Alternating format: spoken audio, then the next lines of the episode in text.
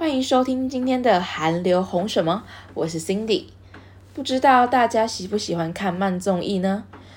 就是笑点没那么频繁，节奏比较慢，没有太大娱乐性质的综艺节目。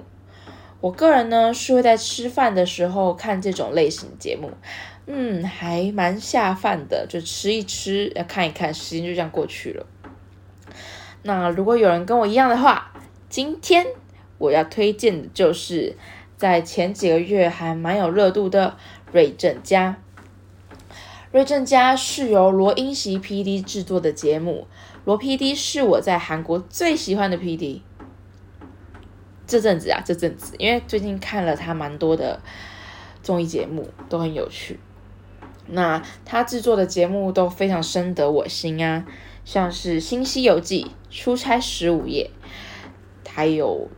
最近看最多的就是《地球娱乐室》，那目前它第二季已经结束了，我们期待明年它会拍第三季，因为我真的觉得很好看，就是看他们几个女生那边玩乐，我觉得非常的开心。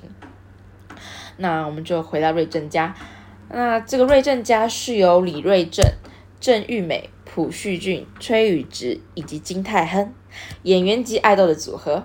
在墨西哥开一间韩食小吃的综艺节目，大家有发现吗？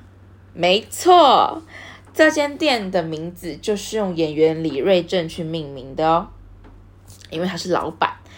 然后他们连商店的那个招牌图案都是放他脸，一个微笑的表情，我觉得非常的有趣。他们餐厅的外面就是挂着一个牌子。那主要就是拍摄他们在贩卖以及制作食物的过程，每个餐点看起来都超级可口的。然后它主要就是卖韩食嘛，所以里面就是会有一些拌饭呐，然后饭卷、泡面及炸鸡、热狗这些。哦，尤其是热狗跟炸鸡哦，真的看了一定会嘴馋，所以我才说一定就是要配饭下饭节目，不然你看的时候会肚子饿。那另一个看头就是五个人之间的互动以及打闹，就是知道韩圈的大家都知道金泰亨、朴叙俊、崔宇植他们三个人的关系非常好，应该是从以前他们拍过一部韩剧叫做《花郎》，然后他们就是开始有交情，有时候会一起出去吃饭啊、喝酒或是出去玩，就是他们常常会有这几个面孔。有时候看到他们三个互动，就会想说。天哪，我不会是在看恋综吧？就什么换成恋爱之类的。那么看他们抱来抱去，互相打气，有时候还有亲脸颊。我那时候真是哇，他们在干嘛？他们就这样亲下去吗？真的，我看的非常津津有味。那看这个节目呢，还可以学习到要如何经营一间店。像是里面的老板李瑞正，就是完全的商业人。他就是精打细算，钱赚的越多，笑容越大。我看时候也觉得很好笑，因为跟另外四个人呢，他们的表情是完全相反的。另外四个工作人员就是表情越来越累啊，然后只有老板越来越开心。但好在的是呢，李瑞正也是一个好老板，会给他们休假，让他们去玩去逛逛。看了也让我很想去墨西哥玩，真的。真的是一个充满热情的地方，而且帅哥也很多。像印象，我印象超深刻。其中一集就是有四个还五个，好像是刚去游完泳的，然后来吃饭。Oh my god，每个都超帅的，而且身材都很好，真的超级心动。所以呢，有兴趣的建议去看看哦，一定要在吃饭的时候看，不然看了会肚子饿。我很认真，真的。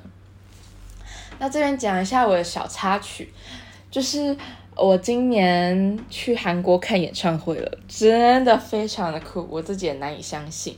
我去看那个 NCT Dream，然后一连串就是为了抢票。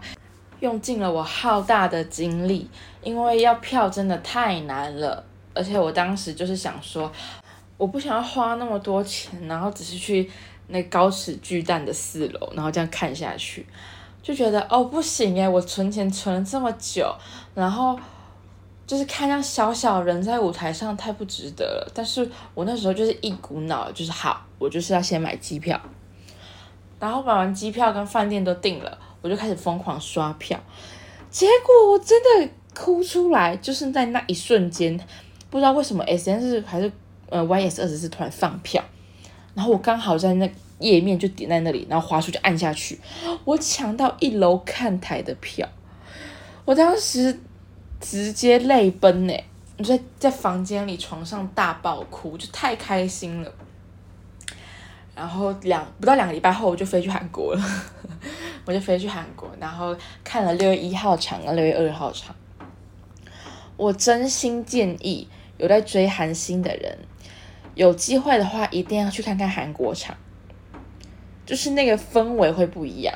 可能是因为我是从台湾过去的嘛，所以我会多一种哦，我在国外看演唱会的感想的那种感受。我原本以为我会哭，就是在韩国时候会哭出来，结果没有。我我反而是回到台湾，因为我还多休了一天假。我回到台湾那个时候，在家里边吃饭边追剧，然后眼睛就突然瞟到我书包上就是放着李凯灿的智能砖，我瞬间大爆哭。就是我可能还没有缓回来，就是我已经哦，原来我已经去韩国，然后我已经回到台湾了这件事情。然后我也没有想过，我今年就是能有这样子冲去看演唱会的机会。毕竟这种应该是说年纪上的问题啦。我可能以为我会大学的时候才会有这样的行为，但没想到我会在我十八岁这一年就完成了，也算是给自己一个成年礼物吧。好。